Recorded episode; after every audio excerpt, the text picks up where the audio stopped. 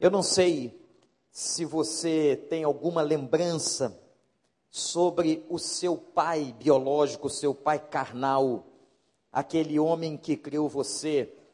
Talvez nem seja o pai biológico, pode ter sido aquele pai que ajudou na sua criação, porque diz um ditado que pai é aquele que cria, não é? Nem sempre, as muitas circunstâncias na vida, as coisas são muito diferentes, tem certos ditados que não se encaixam na realidade da vida da gente. Mas eu queria que agora um pouquinho a gente se lembrasse da figura paterna. A figura paterna pode ser o pai biológico, pode ser o pai de criação, ou pode ser alguém, aquela pessoa, aquele homem que ocupou aquele lugar lugar de pai.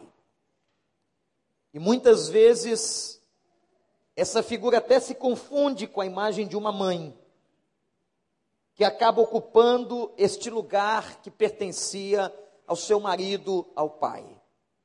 Mas eu queria que você agora pudesse refletir um pouquinho, e parece que o Kleber, veja como o Espírito de Deus faz, estava exatamente preparando uma canção que tem tudo a ver com a pregação dessa noite, com a história que eu vou contar aqui para vocês. Eu espero de coração que nós saiamos daqui impactados pelo Espírito Santo de Deus. E o início da nossa mensagem é levarmos a nossa mente para lembrarmos um pouco desse pai, ou deste homem que ocupou este lugar. Esse pai biológico, este pai de criação, ou esta figura de referência tão importante. A psicologia diz como é importante esta figura masculina na formação, na estrutura da personalidade de uma pessoa, a figura do pai, ou alguém que ocupa este lugar. Eu não sei como é que foi a sua relação com este pai. Eu não sei se você aqui nessa noite pode dar graças a Deus com muita alegria pelo pai que você teve. Talvez não. Talvez tenhamos aqui algumas pessoas que não gostam desse dia eu conheci gente que disse, pastor, eu não gosto do dia dos pais. A relação que eu tive com o meu pai, os sofrimentos que eu tive com o meu pai, não me deixam ter alegria no dia dos pais. É um dia que eu quero que passe rápido, esse domingo que é celebrado o dia dos pais. Talvez você seja assim, você tenha uma mente assim, a sua lembrança não seja boa. Não sei quantos anos você conviveu com esse pai, com essa pessoa, com este homem que criou você. Eu sei que na face da terra há paz de todo tipo. Há paz, meus irmãos, que realmente zelam, que cuidam, que amam, mas há pais que maltratam, que abandonam, há pais que fizeram e fazem mal aos seus filhos, que vendem os seus filhos. Até hoje nós temos isso na face da terra. Pais que estupram seus filhos, pais que machucam seus filhos, mas há pais que realmente foram uma grande referência na vida dos seus filhos. Há pais que marcaram a vida dos seus filhos. Eu me lembro uma vez o Dr. Russell Shedd dando um testemunho da sua vida, e ele contou num congresso que ele, muito novinho, seu pai era missionário na Bolívia, e seu pai trabalhava no interior, no meio de tribos indígenas, numa situação muito difícil, e ele via seu pai trabalhando, servindo a Deus como missionário, e aquele exemplo impactou a vida do Russell, a criança naquela época, e ele um dia disse assim: Eu não sei direito o que meu pai faz, mas eu quero fazer aquilo que o meu pai faz. Porque o meu, faz, meu pai faz com tanta alegria, com tanto amor, que eu quero fazer aquilo que o meu pai faz. E Russell Shedd se tornou uma grande referência com certeza seu nome hoje é maior do que o nome do seu pai, porque ele teve um exemplo, ele teve uma base dentro de casa, ele teve um homem que lhe amou, ele teve um homem que lhe deu disciplina, ele teve um homem que lhe deu experiência de vida. Hoje pela manhã, o pastor Tiago nos trouxe uma mensagem belíssima sobre a paternidade, sobre a família, algo tremendo. E eu não sei se você se recorda, tem boas recordações do seu pai, daquela figura que o seu pai foi, daquela figura na sua vida. Eu me lembro de muitas coisas com meu pai. Eu me lembro quando ele chegava em casa, depois de fazer serão, na sexta-feira, e ele se tornava a alegria da vila que a gente morava, quando ele vinha com um carro grande, que era da empresa, e ele podia usar aquele carro no final de semana, e era sinal que ele ia levar a gente para a praia no sábado. Era um momento de muita alegria. Me lembro de um momento de disciplina do meu pai. Eu tinha um sonho, meu pai era filho de carpinteiro. Meu avô trabalhava, meu avô construía pianos e trabalhou para a antiga Mesbla e depois foi trabalhar, veja uma coincidência da história, né? Ou diriam alguns a jesuicidência, foi trabalhar na Casa Publicadora Batista, que foi depois a nossa Juerp e nem sonhava que o neto dele seria pastor batista. Mas meu avô construía pianos e meu pai tinha, parece que havia uma, parece que é uma habilidade genética às vezes de alguns filhos que pegam o manuseio dos pais e meu pai fazia coisas com madeira impressionante, fazia móveis, fazia brinquedos. E meu pai construía caminhões. E eu ficava muito fascinado. Ele construía para vender. E ele construía aqueles caminhões imensos. E ele vendia. E eu ficava maravilhado. E disse um dia para ele: Pai, por que, que o senhor não constrói um caminhão desse para nós? Para mim, pai. E ele disse: Filho, papai faz isso para vender o caminhão. E para ganhar dinheiro. A gente precisa de renda aqui em casa. E o papai faz isso para poder trazer comida aqui. Mas eu prometo a você que se você se comportar, aí é que foi o problema, se você se comportar, se você for um filho obediente, eu vou fazer um caminhão para você. E vou te dar esse caminhão à medida da obediência. É uma maneira de meu pai me disciplinar. E pai é assim. Um dia ele traz alegria para você, mas um dia também ele traz disciplina. E aí ele fez um caminhão, gente, que caminhão lindo. Até hoje eu estou para ver um caminhão igual sendo vendido em loja de brinquedo. E eu vi aquele caminhão, mas não sei por que o que aconteceu naquele dia eu desobedeci minha mãe. Eu não era minha prática, mas é coisa de criança, não é? Então eu desobedeci e o pior que minha mãe contou para ele. Ah, mãe delatora é um problema sério. E a mãe contou para o meu pai e disse: Olha, você fez o caminhão, hoje é o dia da entrega do veículo, mas na verdade ele não merece receber o veículo, porque o dia não foi bom. E meu pai colocou, gente, o caminhão em cima do armário à vista. E eu ficava olhando o caminhão e disse: Pai, o caminhão é meu. Ele disse: É, o caminhão é seu, mas você não pode tomar posse do caminhão porque você ainda não merece. Então vamos ver esta semana, olha, uma semana inteira, o caminhão em cima do armário, e eu passava no quarto toda hora chorando, babando, e o caminhão lá em cima, e naquela semana, irmãos, imaginem, imaginem, eu me comportei muito mal de novo.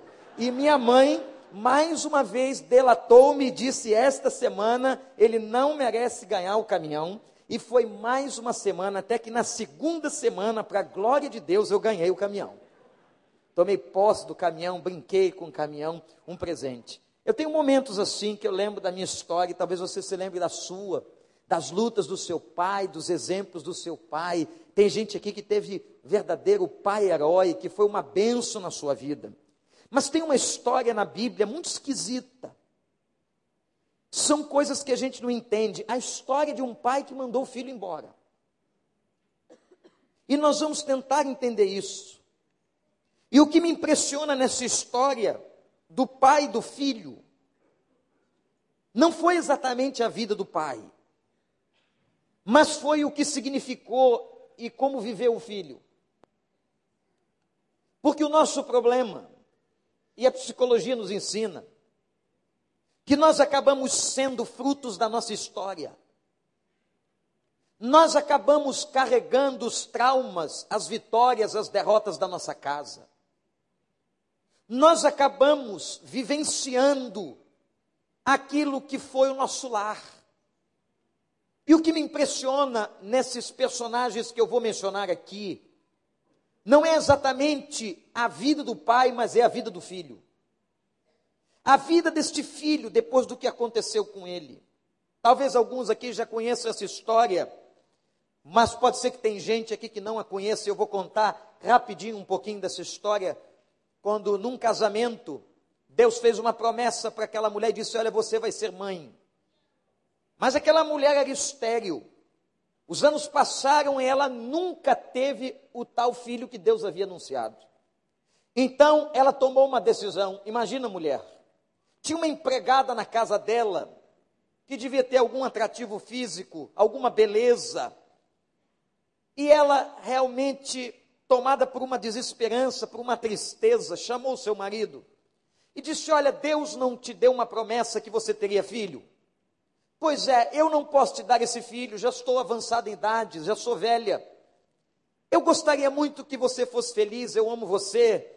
Então eu quero te fazer uma proposta.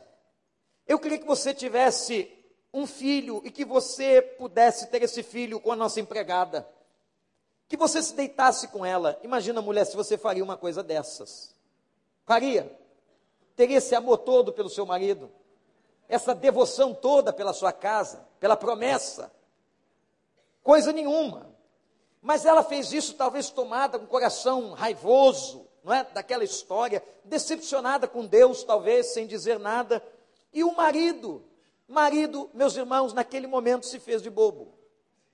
Ao invés dele ficar atento, disse: Não, mulher, eu não posso me deitar com a empregada, porque Deus me disse que você vai ter um filho, nós vamos ter um filho e ele vai abençoar a nossa geração. Mas aquele homem também errou. E aquele homem disse: É, você vai fazer isso por mim? Você vai demonstrar esse amor todo por mim, este carinho? Tudo bem, se você vai fazer isso por mim, eu vou fazer esse sacrifício por você. Eu vou deitar com a empregada essa noite. E eu vou passar a noite com ela. E foi assim que ele fez, lá foi ele, ficou com a empregada, não sei se foi, não me pergunta, não me comprometo, se foi uma, duas, três ou quatro vezes. O fato é que ele passou um tempo com a empregada e veio a notícia: a empregada está grávida. A empregada está grávida. Eu queria que você, mulher, imaginasse a cabeça da mulher daquele homem. Imagina como ela deve ter se sentido. Ela pensou que a brincadeira não fosse tão longe, mas realmente a brincadeira foi longe e agora ele vai ter um filho da empregada e ela é estéreo, ela vendo aquilo, o menino nasceu. Quando o menino nasceu, esse homem já era avançado de idade, já era velho, e você sabe como é que funciona pai velho? Você já foi pai velho? Você vai, mas o que é um pai velho? Um pai velho é um pai que tem um filho com muitos anos de vida. Não é? Quantos anos vocês acham que a gente pode dizer que o pai já é velho para ser pai? Silêncio sepulcral no auditório. Quanto mais o tempo vai passando, o pai velho, o pai velho é um pai mais bobo, ele está mais para avô do que para pai. E ele começa a ter coração muito maleável, ele é muito mole, ele não corrige muito, tudo que o filhinho faz é bonitinho, porque ele sonhava com aquele filho. E eu imagino que aquele pai velho começou a ficar bobo com aquele menino e gostou daquele menino, e levava aquele menino para jogar futebol, levava no estádio para ver jogo de vôlei. Não fala em vôlei hoje, não é? Só ontem. Que tristeza, ganhando de 2 a 0 perder para os russos. Isso é um absurdo. Vamos em frente. Mas um bom pai levava o menino para ver o jogo de vôlei feminino. Andava com o menino no campo, jogando bola, brincando para lá e para cá. Não é verdade? De repente, a mulher dele não está gostando da parada. Porque eu não sei, eu sei que vocês são diferentes mulheres, mas aquela tinha ciúme. E aquela mulher tinha um ciúme, né? E aquele ciúme vai aumentando, tem alguma justificativa. Ela vendo ele brincar com o filho da escrava, a escrava também começou a crescer dentro de casa. Olha como as coisas mudam. Agora você não é só minha patroa, mas eu também sou mãe do seu enteado. Coisa parecida, que confusão. E diz a Bíblia que elas começaram a se estranhar. Não sei por que, que mulher não é disso.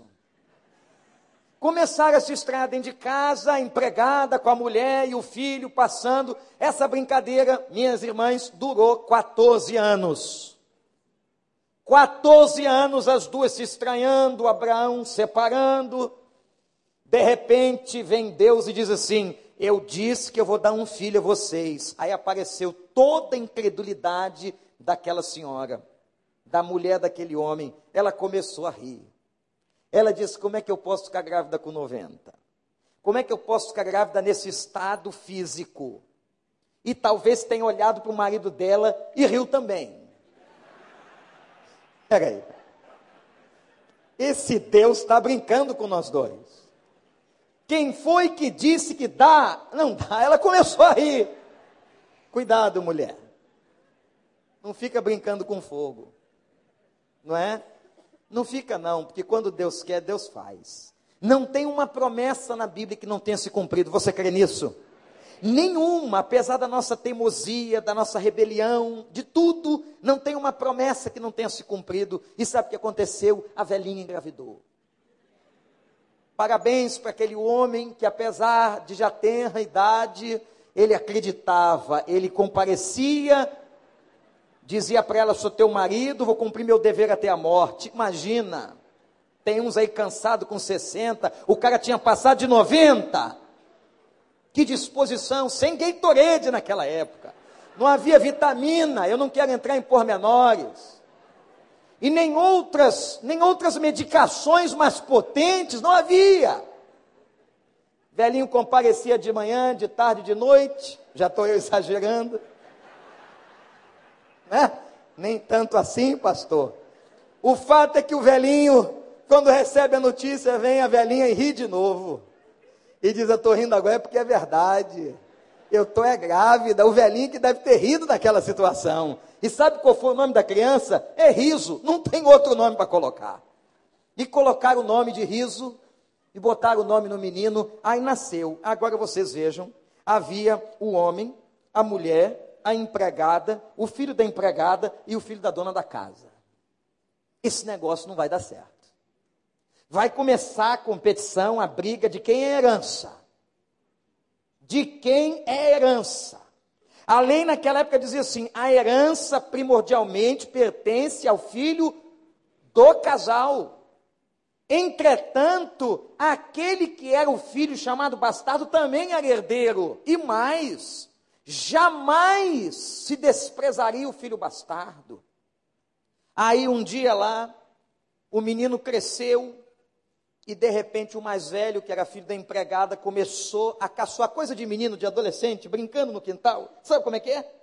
Sabe como é que aquele negócio funciona? Ele começou a caçoar e a mulher achou a brecha que ela queria, que ela precisava. Ela disse: zombar do meu filho, não.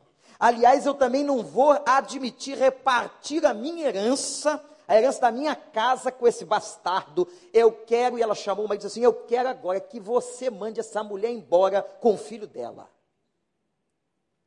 E agora, pai? E agora o que, que você faria? E sabem o que aconteceu? A Bíblia diz que esse homem ficou tão perturbado porque o menino já era adolescente, ele amava aquele menino, ele criou afeição por aquele menino, ele tinha estima por aquele menino, era filho dele. Era filho dele, ele tinha convivência com aquele menino. E ele agora recebe da sua esposa uma intimação clara e direta: manda essa mulher embora, depois de tantos anos, mas vai ela e o filho dela, e ele vai a Deus. E é aqui que a gente não entende os desígnios de Deus e não compreende bem a vida, e nem compreende a soberania.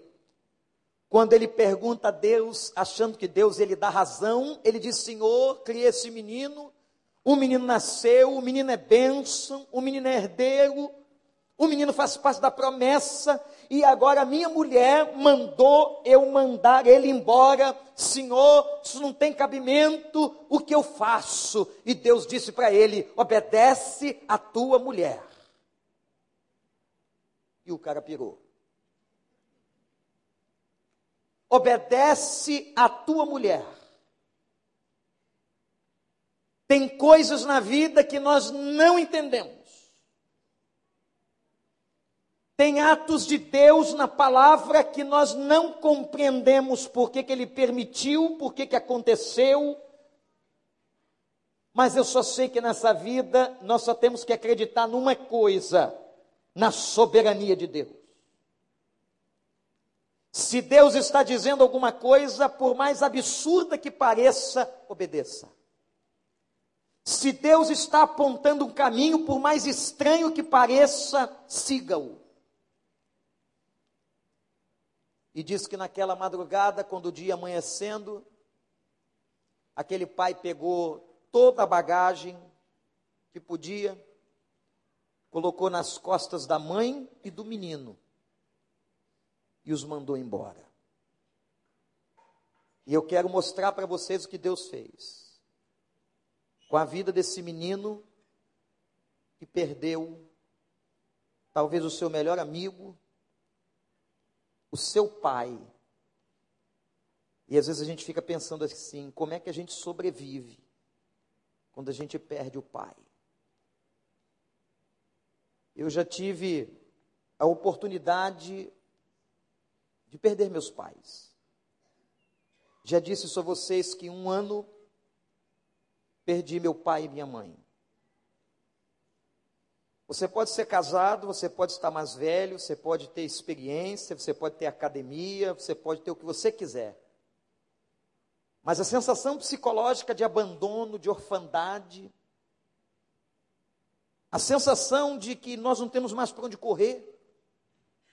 É interessante que depois, já de uma certa idade, de já ter até experimentado o casamento, quando a gente passa uma crise, a gente corre muitas vezes para a casa da mamãe, para debaixo das asas do pai. E quando eles morrem, você é como se você perdesse uma referência. Você perde o teu norte, você perde o teu porto, e você fica muito perdido. E eu imagino psicologicamente a cabeça daquele menino. Eu imagino a vida dele que não tinha qualquer culpa na situação do seu pai, com a sua mulher, não tinha qualquer culpa da situação do seu pai com a mãe dele, não tinha qualquer culpa da desobediência. Ele era apenas um filho, fruto de um relacionamento, ele agora perde as coisas mais importantes. E o que Deus fez? E o que é que Deus faz? Eu quero ler com você um pequeno trecho da Bíblia, que está lá em Gênesis capítulo 21. Versículo 8. O homem que eu estou me referindo chama-se Abraão. A mulher dele se chamava Sara. A empregada chamava-se Agar e o filho que nasceu chamava-se Ismael. E depois, o menino de Sara chamou-se Isaac. O menino cresceu, versículo 8 de Gênesis 21, foi desmamado. No dia que Isaac foi desmamado, Abraão deu uma grande festa. Sara, porém, viu que o filho que Agar, a egípcia, dera a Abraão estava rindo de Isaac. E disse a Abraão: livre-se daquela escrava e do seu filho, porque ele jamais será herdeiro com meu filho Isaque. Isso perturbou demais a Abraão, pois envolvia um filho seu. Mas por Deus, e Deus lhe disse: Não se perturbe por causa do menino e da escrava, atenda a tudo que Sara lhe pedir, porque será por meio de Isaque que a sua descendência há de ser considerada na terra. Mas também do filho da escrava eu falei, farei um grande povo, ele é seu descendente. Na manhã seguinte, Abraão pegou alguns pães, uma vasilha de couro cheia de água, entregou-os a Agar, e tendo-os colocado nos ombros dela, despediu-a com o menino e ela se pôs a caminho e ficou vagando pelo deserto de Berseba. Quando acabou a água da vasilha, ela deixou o menino debaixo de um arbusto, foi sentar-se perto dali, à distância de um tiro de flecha, e pensou: Eu não posso ver o menino morrer. E sentada ali perto, começou a chorar. Deus ouviu o choro do menino Deus ouviu o choro do menino. E o anjo de Deus do céu chamou Agar e disse: O que aflige Agar? Não tenha medo, Deus ouviu o menino chorar. lá onde você o deixou, levante o menino, tome-o pela mão, porque dele farei um grande povo. Então Deus lhe abriu os olhos e ela viu uma fonte. E foi até lá, encheu de água a vasilha e deu-a de beber ao menino. E Deus estava com o menino. E ele cresceu, viveu no deserto, tornou-se flecheiro e vivia no deserto de Parã. E sua mãe conseguiu-lhe uma mulher da terra do Egito. Que história! Nós estamos aqui no momento em que o menino foi despedido e abandonado pelo pai. Imagina, pai, você, numa manhã, pegar o seu filho, colocar nas costas dele pão e água e dizer: Vai, nunca mais vou ver teu rosto. E o menino foi. E eu quero, primeiramente, meus irmãos, que vocês pudessem comigo imaginar o sofrimento desse menino. Imaginar a cabeça desse adolescente que agora está com 17 anos. Ismael tinha 17 anos quando Abraão se despede dele. E Abraão faz isso com a essência de Deus. Quantas perdas. Se a psicologia diz que a coisa mais difícil no psiquismo humano é a perda, imagine que Ismael teve muitas. Se não vejamos, Ismael perdeu o pai, sua referência.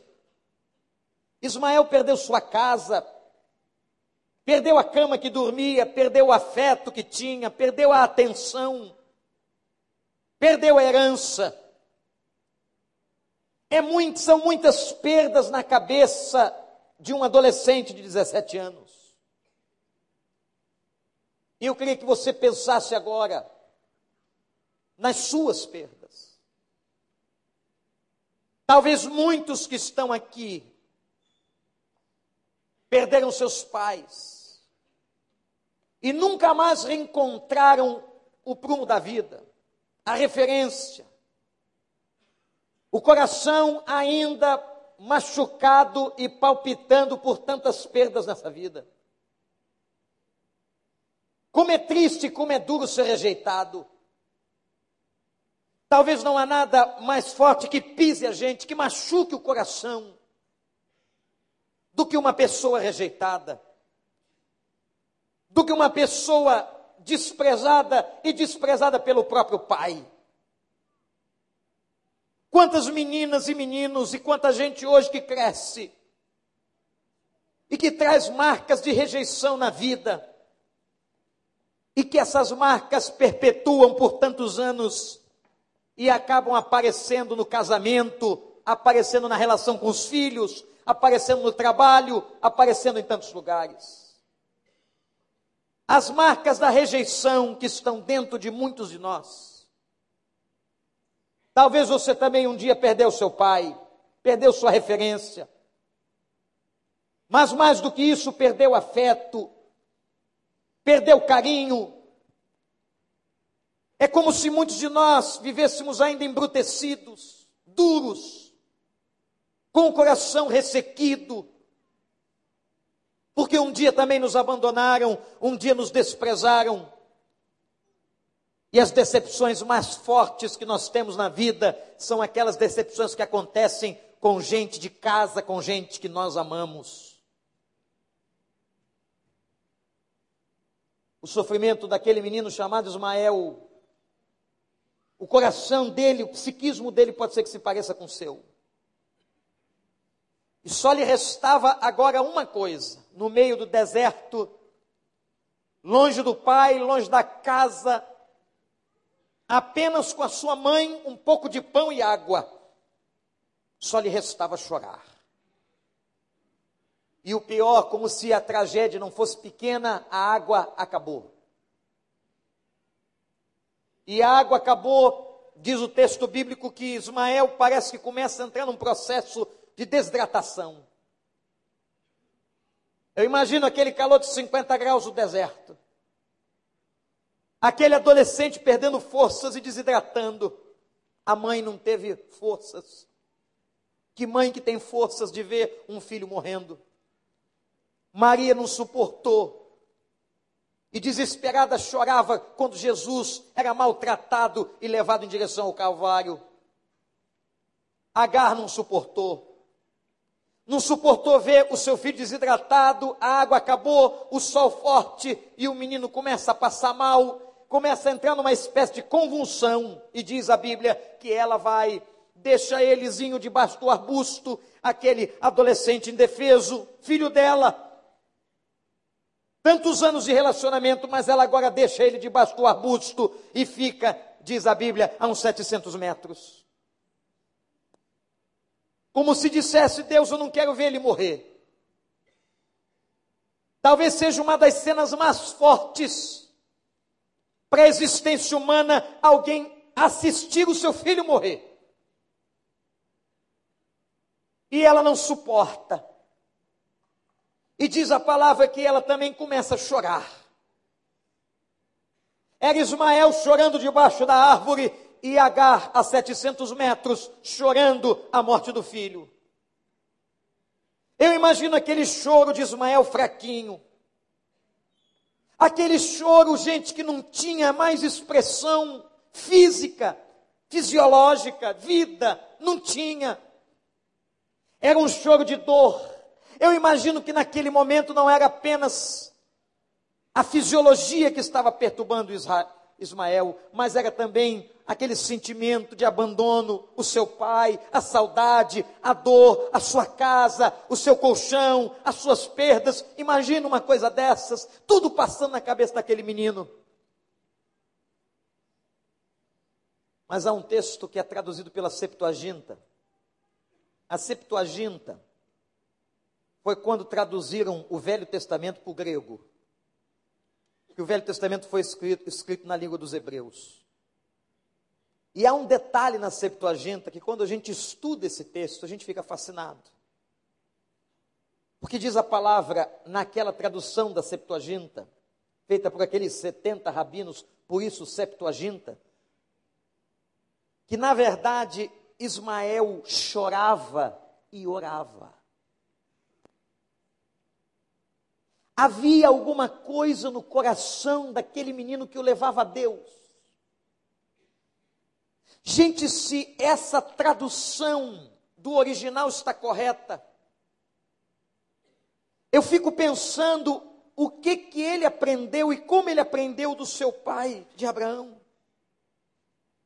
Certamente viu seu pai orando, certamente seu pai o ensinou em algum momento a orar ao Deus dos céus.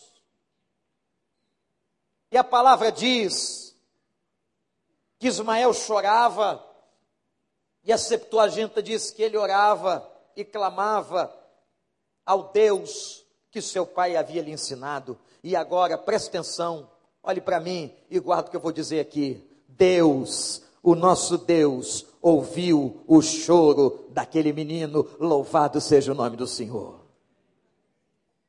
De um Deus que ouve choro fraco. Tem choro que é forte, que é robusto, que é enérgico, mas o choro do fraco é aquele choro indefeso, aquele choro da fragilidade, aquele choro da lágrima, aquele choro que a voz não sai mais. E Deus ouve. Você que está aqui nessa noite, você que está na internet em qualquer lugar do mundo, você que veio aqui hoje, eu quero dizer a você que nós cremos num Deus que ouve choro fraco. Ele não precisa que você grite com toda a tua força. Ele não ouve apenas choro elaborado e forte de gente que tem voz grossa. Não, ele ouve aquele gemido, aquele choro do fraco, do menino que estava morrendo debaixo da árvore sem água. E o menino estava tão fraco que Deus não conseguiu falar com ele porque ele não ouvia, ele chamou a mãe. E foi interessante, porque H também estava chorando. Agar estava chorando e apareceu o Senhor, o anjo do Senhor, e disse: Agar, Agar, o Senhor, o nosso Deus, ouviu o choro do menino. Como Deus ouve o choro do órfão. Como Deus ouve o choro de quem está desamparado. Como Deus ouve o choro da solidão, da dor.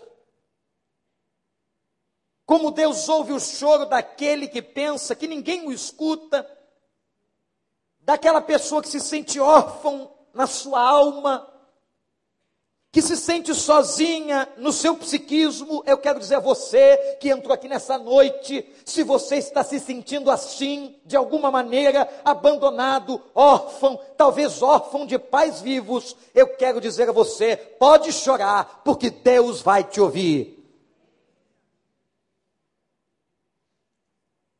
E ele chamou a mãe e disse assim: Por que você está chorando, Agar? E Deus, e Deus agora vai fazer três coisas. Anote-as.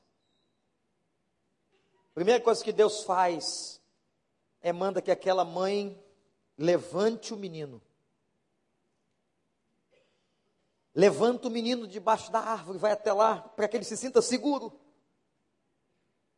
Mãe, levante o menino façam entender que você é a instrumentalização da minha presença. Mãe, levanta o menino. Segunda coisa, e aqui eu fico me lembrando, gente, de quantas mães que estão aqui por esse mundo criaram seus filhos sozinhas.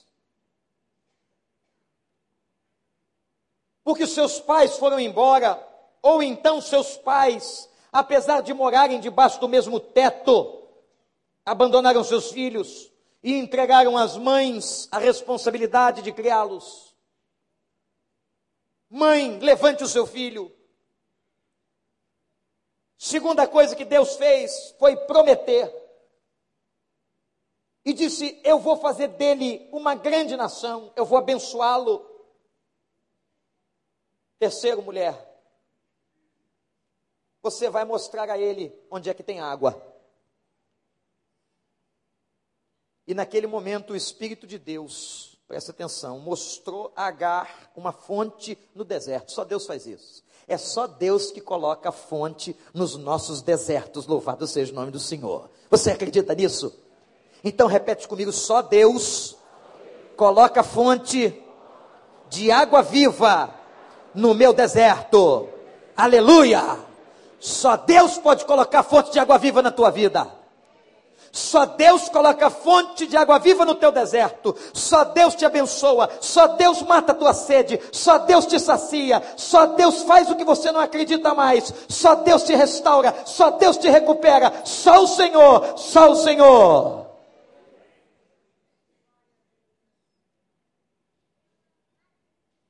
Ela pegou aquela água no meio do deserto, sabendo que Deus tinha ouvido, e deu água para o menino. E o menino teve vida. Eu queria aplicar isso para você. E Deus está dizendo para você aqui hoje. Você que de repente está debaixo do arbusto, sem pai nem mãe.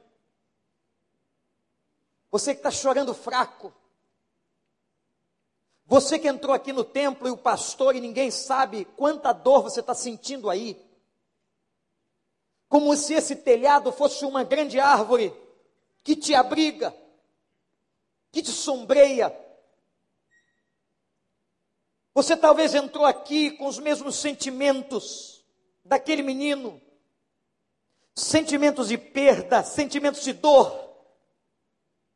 A mesma palavra que Deus levou ao coração de Ismael está dizendo a você agora, e sabe qual é a palavra, meu amigo, minha amiga? Levante-se em nome do Senhor dos Exércitos. Não fica aí, não é lugar de morrer, não é lugar de sofrer, porque o nosso Pai nos protege.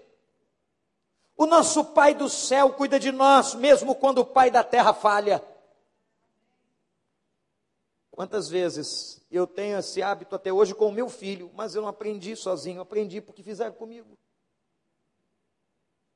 E eu me lembro que uma das disciplinas do meu pai, quando nós nos aproximávamos da rua, dizia: Filho, dá a mão para o papai. E se a gente tivesse mais agitado, ele pegava assim mesmo a mão com força e dizia: Estou protegendo você. E a força dele era maior do que a nossa. E ele levava a gente até o outro lado seguro. E eu quero dizer a você que Deus faz isso com a tua vida. Ele te dá a mão. Ele estende a mão para você. E mesmo por causa do nosso pecado, da nossa rebelião, da nossa teimosia, quando você não quer dar a mão para Ele, Ele ainda assim segura na tua mão e diz: Eu amo você, eu quero levar você e vou levar você seguro até o outro lado da rua. Não tenha medo, levante-se de onde você está. A segunda palavra para você, que foi a mesma para Ismael, Deus tem futuro e promessa para a tua vida, você acredita nisso? Se uma pessoa está aqui neste auditório, neste lugar hoje, nesta casa de oração, se você está respirando, se você está vivo, eu quero dizer a você que Deus tem projeto para a tua vida.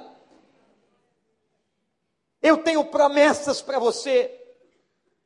Eu tenho um caminho para você, não é debaixo da árvore que você tem que ficar e nem que você tem que morrer.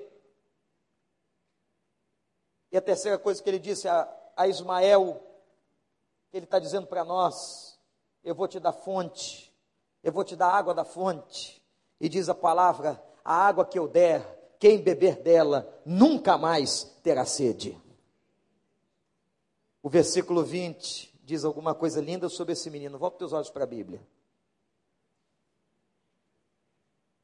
Deus estava com o menino. Repete essa frase comigo. Vamos lá, igreja. E Deus estava com o menino. De novo, igreja. Deus. Agora você vai dizer assim: Deus está comigo. De novo. Deus. De novo, igreja. Deus. Mais uma vez do fundo da sua alma. Deus. Você acredita? Você acredita que Deus está com você? E Deus estava com o menino, e diz o texto, e ele cresceu. Não era mais um adolescente morrendo debaixo da árvore na secura do deserto de Berseba, mas era um menino que crescia, ele cresceu. Eu quero te dizer que Deus, quando está na nossa vida, ele nos dá crescimento, louvado seja o Senhor. E o menino cresceu, viveu no deserto e tornou-se flecheiro. Eu quero chamar sua atenção para esse versículo. O menino viveu no deserto. Quem é que disse que ele tinha vida fácil? Porque Deus estava com ele. Quem foi que disse que ele parou de sofrer? Porque Deus estava com ele. O fato da presença de Deus na nossa vida é porque agora nós temos uma direção. Não é que Ismael parasse de sofrer, ele continuou sofrendo no calor, ele foi educado e viveu no deserto. Quem sabe tem gente aqui hoje vivendo no deserto da vida, chorando domingo após domingo, escrevendo pedidos de oração, domingo após domingo, culto após culto. Mas eu quero dizer a você, e se pregar isso para você, é mentira. Que o fato de você viver no deserto não significa que Deus não está contigo. A Bíblia diz que Deus estava com Ismael, Deus estava com o menino e ele viveu no deserto. Você pode estar vivendo um deserto na sua vida, mas Deus está com você. Você pode estar vivendo com dor, mas Deus está com você. Você pode estar vivendo no sofrimento, Deus está com você que Deus cuida de você. Aquele menino cresceu no deserto de Parã. O deserto de Parã é um deserto árido perto do Sinai, perto da cidade de Late. E Deus deixou ele crescer ali. Por que, que às vezes Deus deixa a gente crescer no deserto, não é? Abraão era tão próspero. Ele devia ter tanta coisa. Às vezes a gente fica pensando, Senhor, por que, que o Senhor está me deixando viver nesse deserto? Por que, que o Senhor está me deixando morar nesse deserto, sofrer nesse deserto? Eu quero dizer a você que Deus pode estar deixando você passar e viver nesse deserto, mas Ele tem propósito para a tua vida e Ele está com você. Os grandes homens de Deus na Bíblia viveram no deserto. Moraram alguns literalmente no deserto e outros sofreram no deserto. O deserto de Paulo é algo impressionante. O deserto que Pedro viveu, impressionante. O deserto de Estevão, no livro de Atos, é impressionante. Grandes homens e mulheres de Deus viveram no deserto. Por quê, Pai? Nós não sabemos. Mas o que nos consola é quando Deus diz assim: Eu estou com você. É melhor estar com Deus no deserto do que estar sem Deus no palácio. É melhor estar com Deus no deserto do que estar sem Deus nas coisas mais luxuosas dessa vida. Eu prefiro estar com o Senhor debaixo da árvore no deserto do que nas melhores camas de Israel. E foi ali no deserto. E é no deserto que Deus faz a gente crescer. Você está passando um deserto hoje? Você está sofrendo, você está lá. É ali a tua escola, é ali que Deus está te ensinando lapidando o teu caráter, abençoando a tua vida, mas não se esqueça, eu, diz o Senhor, estou com a tua vida. O menino cresceu, não deixe o deserto te atrofiar. Não deixe o deserto te intimidar e você diz assim: ah, eu não posso fazer nada, eu não posso servir a Deus porque eu estou no deserto, eu não posso servir ao Senhor porque eu estou passando um problema, eu não posso estar na presença do Senhor porque eu estou vivendo uma crise. Não, não deixe o deserto te sufocar, mas lembre-se que quando Deus está conosco, nós conseguimos sobreviver e viver no deserto e crescemos. E o texto termina dizendo o seguinte: Ismael tornou-se flecheiro. Por quê? Haveria no deserto profissão mais importante do que um flecheiro? Poucas coisas, poucas caças aparecem no deserto.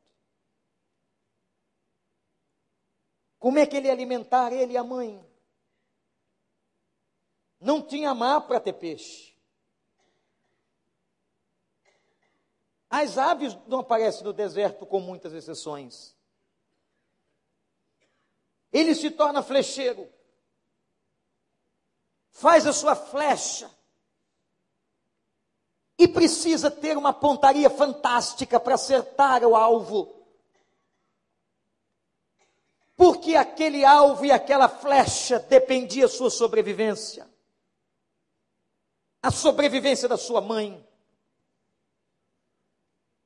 Diz a Bíblia com isso que Ismael se tornou um perito caçador. E caçar no deserto era, não era fácil. E ele se torna flecheiro. Esta é uma habilidade dos filhos de Ismael. Que coisa linda. Assim como meu pai trabalhava com a madeira como seu avô, como meu avô, seu pai.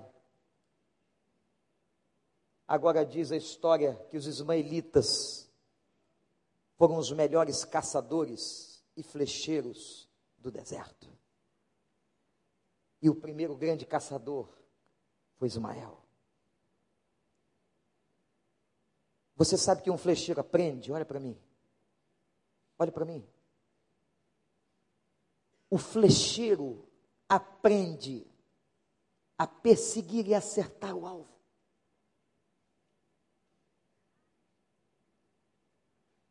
Um cara que vive no deserto sofrendo,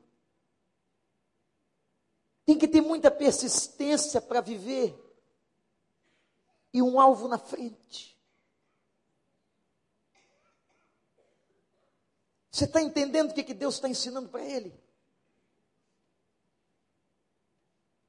Deus está dando a Ismael, na escola do deserto, a competência de perseguir o alvo. Não, o teu lugar não é morrendo debaixo da árvore. O teu lugar é persistindo um alvo, e o alvo que eu estabeleci para você e para a tua família é que você se tornará pai de uma grande nação, de um grande povo. E sabe como é que o texto termina? E eu estou chegando para o final também. Com essa história fantástica. Que aquela mãe, isso é coisa daquela época, por favor, arrumou uma mulher para o filho. Se você for levar uma bênção para o seu filho, aleluia. Mas ele tem que escolher. É problema dele. E ela arrumou uma egípcia. Devia ser linda. Devia morar ali perto. Quem sabe uma beduína do deserto. E diz a Bíblia a história que Ismael casou-se com a egípcia. Sabe o que aconteceu? Presta atenção, no final da história. Do casamento de Ismael com essa egípcia, saíram as doze nações árabes da face da terra. Povo que Deus ama, povo que Deus cuida,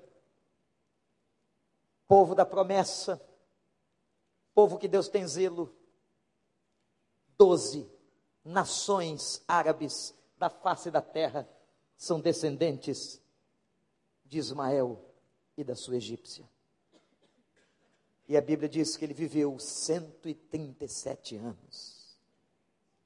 Ah, Deus, eu não vou aguentar viver nesse deserto. Ele viveu 137 anos e viu o cumprimento da promessa, porque Deus não falha. Sabe por que, que ele aprendeu a persistir? Porque aprendeu a ser flecheiro. Ele perseguiu o alvo, a caça. Ele perseguia. Eu quero desafiar você, talvez entrou aqui pensando em desistir. Não desista. O Deus que cuida de você, que tem projeto para você, vai te fazer chegar ao lugar em que Ele planejou para a tua vida. Deus quer fazer de você flecheiro. Coloque o alvo diante de você e diga: Senhor, eu vou perseguir o alvo que tu tens para a minha vida em nome do Senhor Jesus. Ismael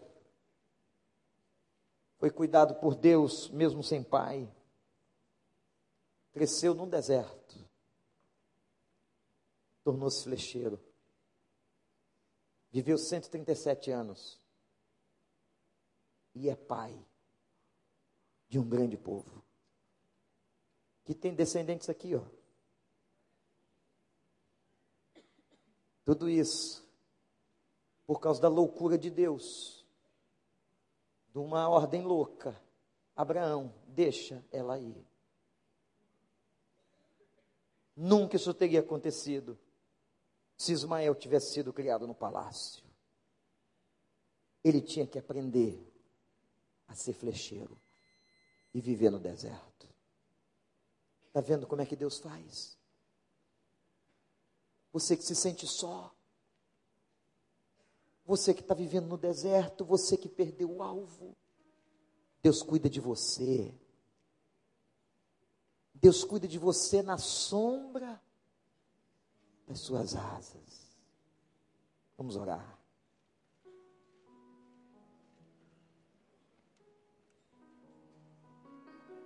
Deus cuida de nós, Deus cuida de mim, Deus cuidou de Ismael.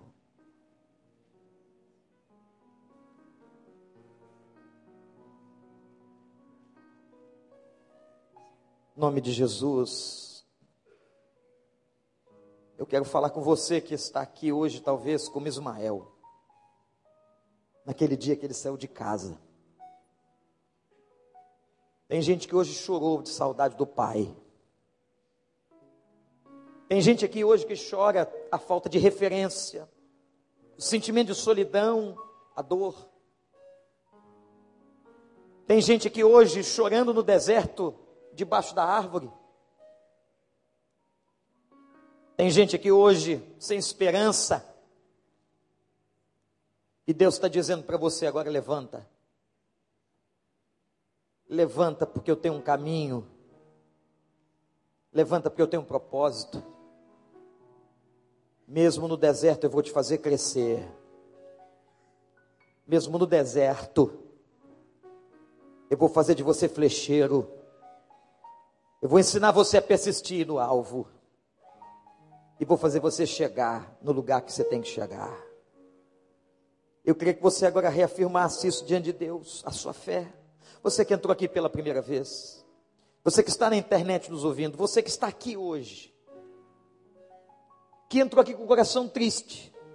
Você homem, você mulher, jovem, criança, adulto. Você que está aqui hoje como se estivesse morrendo debaixo da árvore. Que estivesse seco, estivesse seco o seu coração agora. Eu queria que você dissesse, Pai, cuida de mim como o Senhor cuidou de Ismael.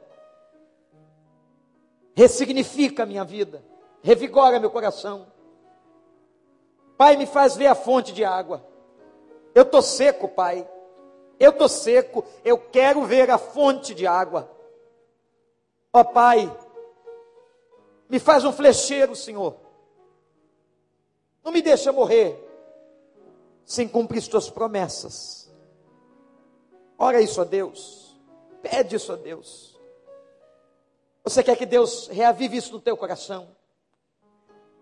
Você quer que Deus seja o grande Pai do céu que cuida de você, que trata da tua vida? Você quer? Então fala para Ele: Eu quero orar por você. Eu quero orar por você. Se você agora está dizendo para Deus, Pai, cuida de mim. Cuida, Senhor. Me sinto fraco e abandonado, estou debaixo da árvore. Cuida de mim. Me ensina no meio do meu deserto ressignifica. Se você quer isso, se você está orando por isso, eu quero orar por você. Levante a sua mão onde você está, mesmo de olhos fechados. Toda igreja orando, mesmo de olhos fechados. Levante a sua mão e diga, pastor, ore por mim, porque eu quero que Deus faça isso. Graças a Deus. Levante bem alto sua mão. Graças a Deus, graças a Deus. Graças a Deus, graças a Deus. Deus abençoe lá atrás. Deus abençoe, Deus abençoe. Deus abençoe. Diga eu quero, pastor, ore pela minha vida. Deus abençoe. Deus abençoe. Deus abençoe. Eu quero, eu preciso que Deus cuide de mim. Eu preciso que Deus ressignifique. Eu não quero ficar sentado debaixo desse arbusto. Eu não quero morrer aqui. Eu quero ressignificar a minha vida. Eu quero persistir os alvos. Eu quero viver debaixo da graça. Eu quero dar frutos como Ismael, que foi pai de uma grande nação. Você quer isso na sua vida? Você quer? Então diga, Pai, eu quero, pastor, ora por mim, entrega a minha vida ao Senhor porque eu quero. Faz isso. Levanta sua mão, eu quero ver você. Isso, graças a Deus, graças a Deus. O Kleber vai estar cantando uma canção que fala que Deus cuida de nós. Nós vamos ficar de pé. Total reverência nesta hora, igreja. Total. Todos de pé. E nesse momento, em nome de Jesus, eu queria pedir que todos aqueles que levantaram suas mãos, que venham aqui à frente nessa casa de oração. Isso aqui é uma casa de oração e eu quero orar com você. Quero orar por você, pela sua família. Você que se sentiu fraco, frágil, triste. Você que levantou a mão agora, Deus sabe quem foi. Lá de trás, lá da ponta, lá nos fundos, aqui na frente, aqui na minha esquerda. Aquele senhor, aquela senhora, aquele jovem. Podem vir. Você que se sente abandonado, órfão, como se seu coração tivesse órfão. Vim agora, enquanto o Kleber vai estar cantando. Eu preciso Vem. aprender um pouco. Vem. Ele vai te ensinar. no deserto. Pode vir aqui, faz como Ismael. Ele escuta choro Eu fraco. preciso aprender Isso. Ele escuta choro fraco. é quem cuida Aqui é o teu arbusto. Vem chorar, porque ele vai te escutar. Deus quebra uma porta para você, quer te mostrar água viva. Diz assim: Eu preciso Eu de Deus. Pode de vir. Deus, abençoe. Deus abençoe. é Cheguem bem para frente.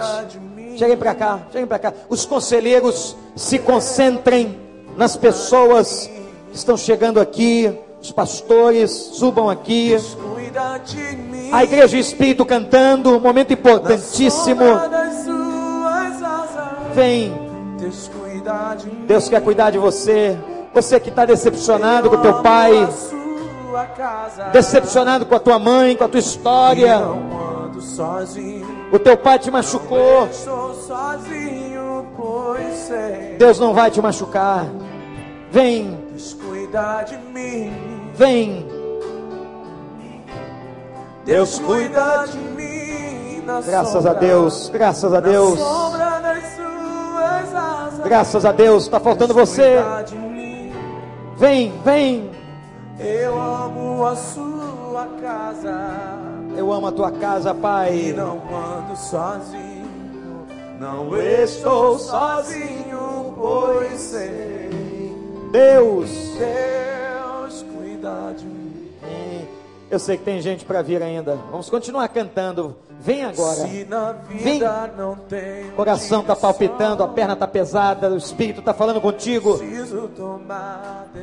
Está se sentindo só, morrendo debaixo do arbusto.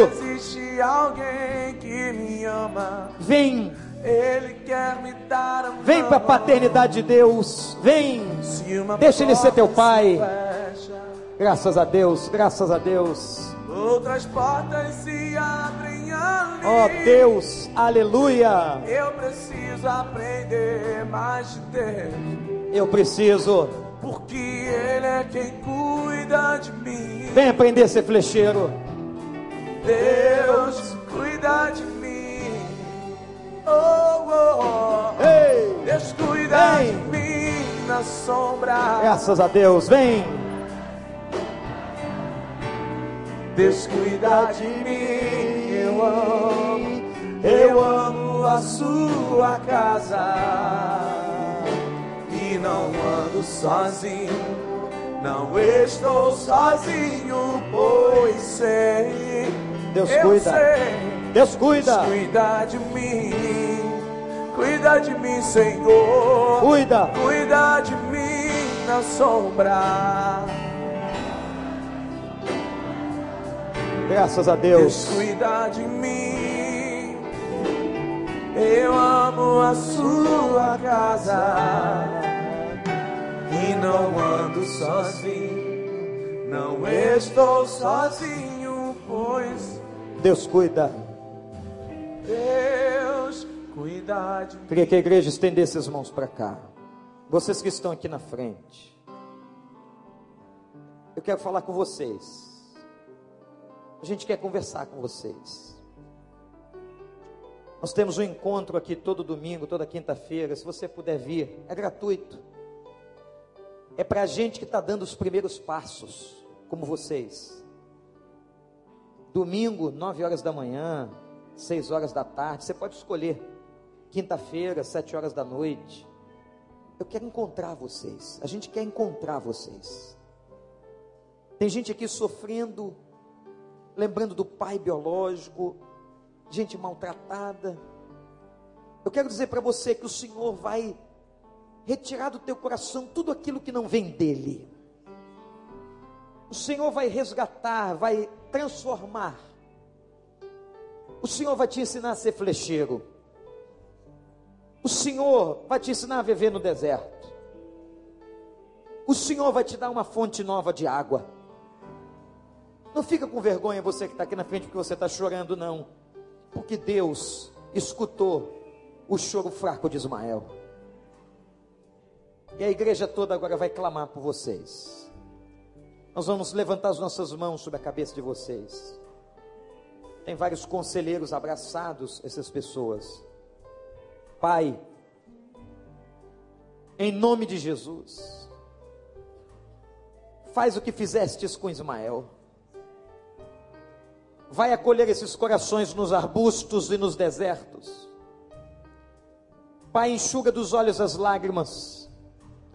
Dá uma fonte de água viva nesta hora em nome de Jesus.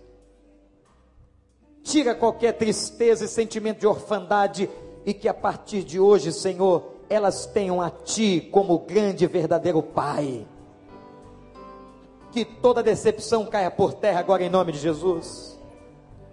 Se alguns deles têm que perdoar os seus pais biológicos, homens até que abusaram deles, ó Deus, traz essa graça do perdão ao coração deles. Liberte-os em nome do Senhor Jesus. Pai, abençoa suas famílias, suas casas que eles possam perseguir o alvo para a glória do teu nome, Senhor. Que eles possam ser fiéis. Nós os entregamos em nome de Jesus. Todo o povo de Deus diz agora: Amém. Que assim seja.